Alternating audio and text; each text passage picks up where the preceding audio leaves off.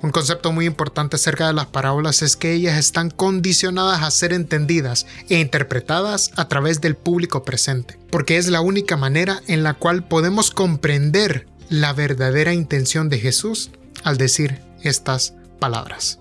La parábola de hoy lleva por nombre El tesoro escondido y la perla de gran valor, encontrada en Mateo 13, 44 al 46. Podcast Veritas, la verdad de Cristo y su iglesia. Y dice de la siguiente manera, el reino del cielo es como un tesoro escondido que un hombre descubrió en un campo. En medio de su entusiasmo, lo escondió nuevamente y vendió todas sus posesiones a fin de juntar el dinero suficiente para comprar el campo.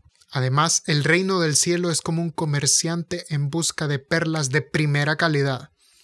Cuando descubrió una perla de gran valor, vendió todas sus posesiones y la compró.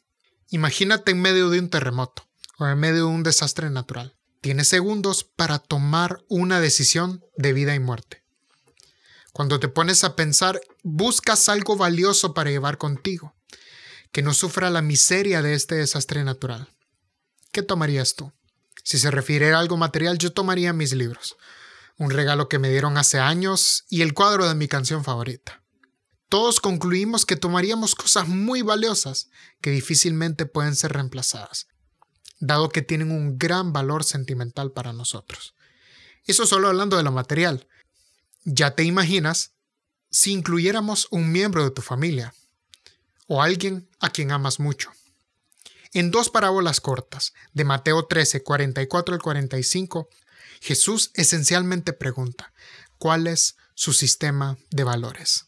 ¿Qué tan importante para ti es tu alma?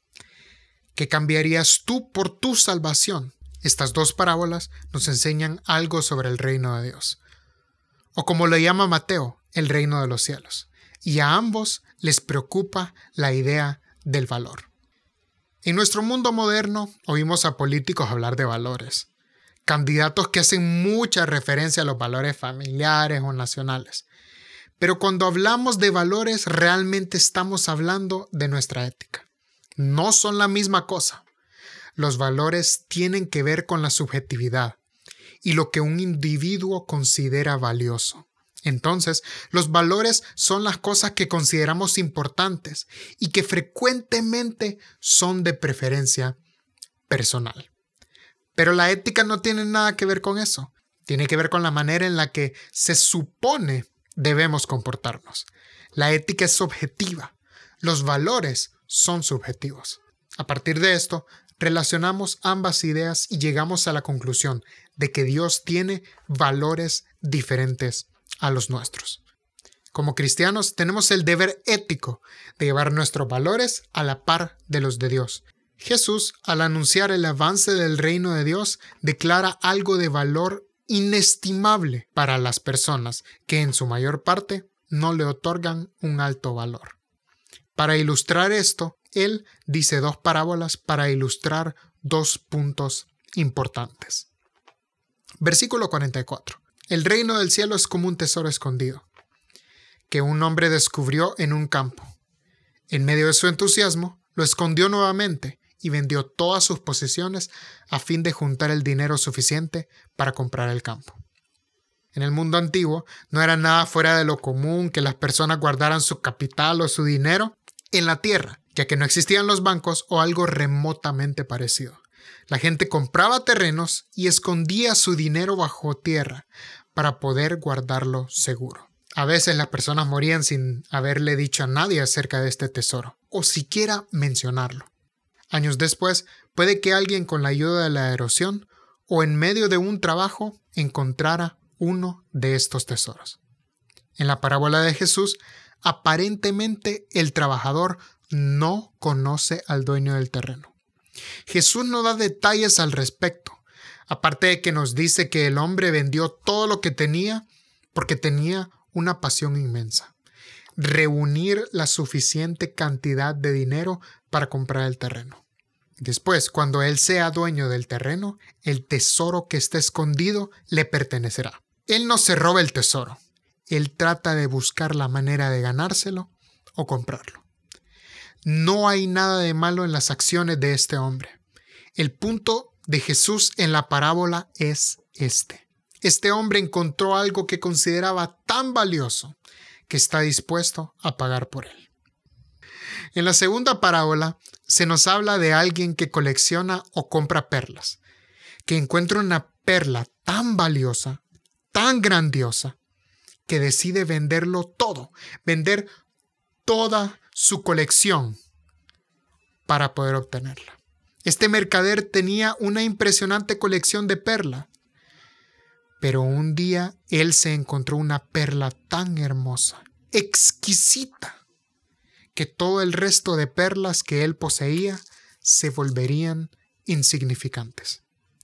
Él vendió toda su colección de perlas, todo su negocio, para obtener esa perla en sus manos. El punto principal de estas dos parábolas es que si encuentras algo extremadamente valioso, entonces vale la pena vender todo lo que tienes para que puedas poseerlo.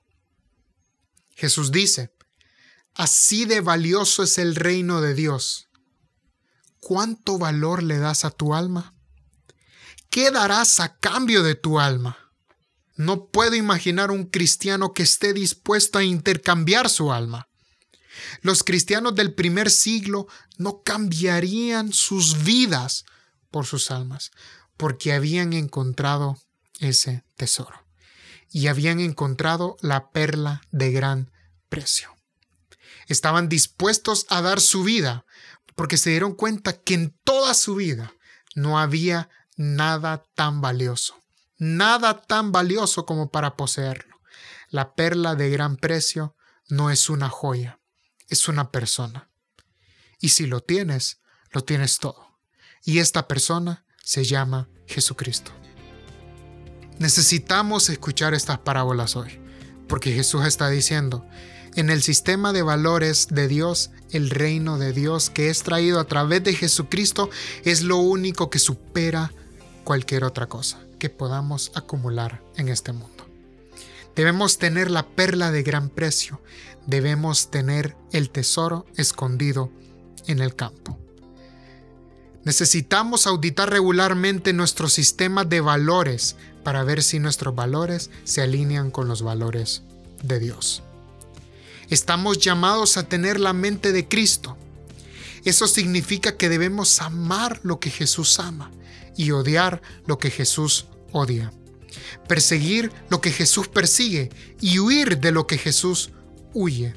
Debemos pedirle a Dios que analice nuestros corazones y que Él regule lo que consideramos valioso. Porque lo valioso para Él debería ser valioso para nosotros.